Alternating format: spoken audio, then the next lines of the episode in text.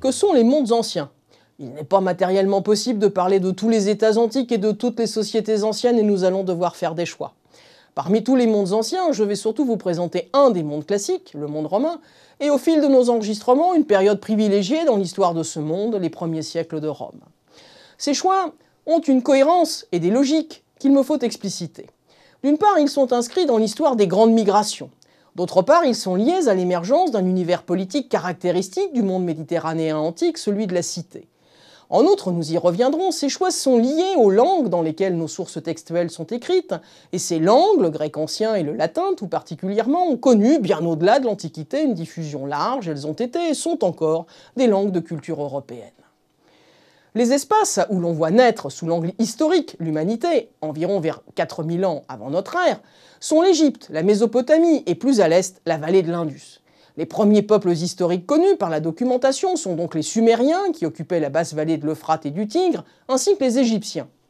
Ensuite, vers 3000-2000 avant notre ère, on voit apparaître les Crétois, les Phéniciens, les Hébreux, les Babyloniens. C'est seulement vers 2000 avant notre ère qu'arrivent des peuples nouveaux qu'on appelle les Indo-Européens par vagues successives provenant d'Asie et d'Europe centrale. Certaines régions, comme l'Égypte, sont pratiquement épargnées par ces envahisseurs. En revanche, les Mèdes et les Perses s'installent sur les plateaux de l'Iran, les Hittites s'installent dans l'Asie mineure, les Achéens puis les Doriens dans la péninsule balkanique, enfin les Scythes occupent les bords de la mer Noire. Des Italiotes, des Celtes et des Germains envahissent les zones les plus occidentales. Au cours des deuxième et premiers millénaires avant notre ère, les États et les sociétés de l'Inde et de la Chine se sont développés. Ils ont eux aussi conquis de grands espaces. Le continent indien ne voit pourtant pas se constituer une unité politique durable, en partie parce que les formes de sagesse qui s'y pratiquent tournent le dos à l'action. En Chine, en revanche, s'est constitué un empire vite impérialiste, qui s'est appuyé sur le centralisme de son État et sur un fort potentiel militaire. Notre intérêt pourtant va se concentrer sur les populations et les civilisations indo-européennes, et parmi elles, sur celles qui forment les mondes qu'on appelle classiques, spécialement les mondes grecs et romains. Ces mondes, je l'ai dit, ne sont pas les seuls, ils n'ignoraient pas les autres grands empires. Les grands empires égyptiens, babyloniens, assyriens, hittites font bien sûr partie de l'Antiquité. Les sociétés égyptiennes, mésopotamiennes, anatoliennes ne sont en aucune façon inférieures en intérêt, qu'il s'agisse de la sophistication de leur organisation politique et sociale ou encore de leur développement artistique autant que culturel. Pourquoi donc les laisser de côté? Pourquoi choisir les mondes grecs et romains de façon privilégiée?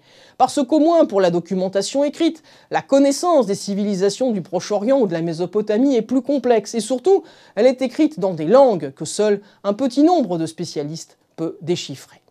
Et puis il y a une autre raison. L'organisation politique de ces sociétés non classiques est beaucoup plus diverse que celle des mondes grecs et romains qui ont en commun un système politique qu'on appelle la cité, la police en grec et la kiwitas en latin. En résumé, nous nous tournerons vers une antiquité qu'on appelle classique parce qu'elle est unifiée géographiquement autour de la Méditerranée et politiquement par l'émergence d'un mode d'organisation, la cité.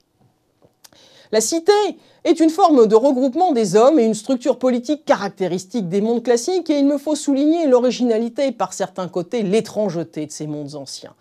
Les mondes anciens constituent des sociétés dans lesquelles les statuts juridiques l'emportent sur les distinctions sociales, des sociétés dans lesquelles des citoyens, appelés magistrats, se voient temporairement confier la charge de gérer les affaires de la communauté.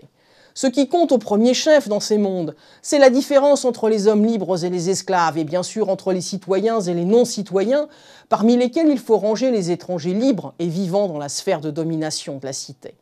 Ces mondes qu'on dit classiques ne doivent pas être idéalisés, jamais. Ce sont en revanche, et ce sont bien plutôt même, des mondes âpres, où la vie humaine a peu de prix, où elle est sans cesse menacée, des mondes dans lesquels au quotidien le premier et le seul vrai défi est la subsistance. Ce ne sont pas au premier chef des mondes bâtis de marbre, ce sont d'abord des mondes de faim et de précarité. Si la période antique forme un domaine très étendu dans le temps, des 9e, 8e siècles avant notre ère à la fin du 5e siècle de notre ère, cette extension est aussi une extension dans l'espace. L'extension du modèle politique de la cité est inséparable du rayonnement politique et militaire dans un premier temps des cités grecques elles-mêmes, puis de Rome dans un second temps. La diffusion de la cité est allée de pair avec les conquêtes territoriales et l'impérialisme. Indépendamment de la juxtaposition des civilisations classiques avec les autres, à l'intérieur même des mondes grecs ou romains, il me faut en effet souligner que l'extension territoriale a été très variable selon les époques. Au début de la période archaïque, le monde grec représente en gros la Grèce balkanique et le pourtour de la mer Égée.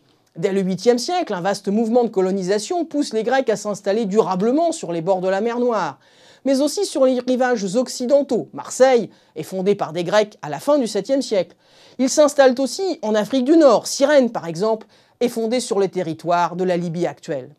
Et quelques siècles plus tard, Alexandre le Grand, à la fin du IVe siècle, étend son territoire en intégrant tout l'empire achéménide, donc aussi bien la Turquie actuelle que la Syrie, le Liban, l'Israël, l'Égypte et la Libye, mais aussi l'Iran, l'Irak, l'Afghanistan et une partie du Pakistan.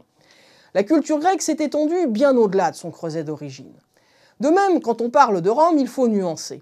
Au début, on ne parle même pas de l'Italie tout entière, mais seulement de l'Italie centrale et encore limitée au Latium. Rome se débarrasse très progressivement et très difficilement de ses puissants voisins. Elle se débarrasse des Étrusques, elle conquiert les Campaniens, elle vient à bout des Samnites, et elle finit par conquérir la péninsule italienne vers 270 avant notre ère. C'est au milieu du IIIe siècle qu'elle entame la conquête des cités de Grande Grèce, puis celle de la Sicile. Au IIe siècle, elle prend le contrôle de la Grèce balkanique et de l'Asie mineure, d'abord les côtes, puis l'intérieur, au Ier siècle. Et c'est pendant le Principat, à partir du 1er siècle après Jésus-Christ, que Rome conquiert les territoires continentaux de l'Europe jusqu'aux frontières du Rhin et du Danube, annexant aussi les côtes de la Manche, y compris en Grande-Bretagne.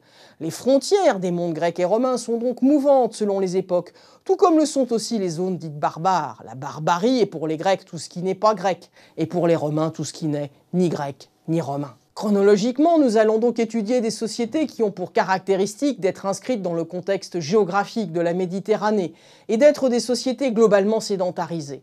Le monde romain est à l'origine une cité, il est devenu un empire territorial. Ses institutions ont évolué considérablement car il a progressivement contrôlé un espace très étendu. Le modèle de la cité non seulement survit, mais connaît sa période de plein rayonnement dans cet espace. Et le système politique de la cité a été un élément d'unité dans un territoire extrêmement composite.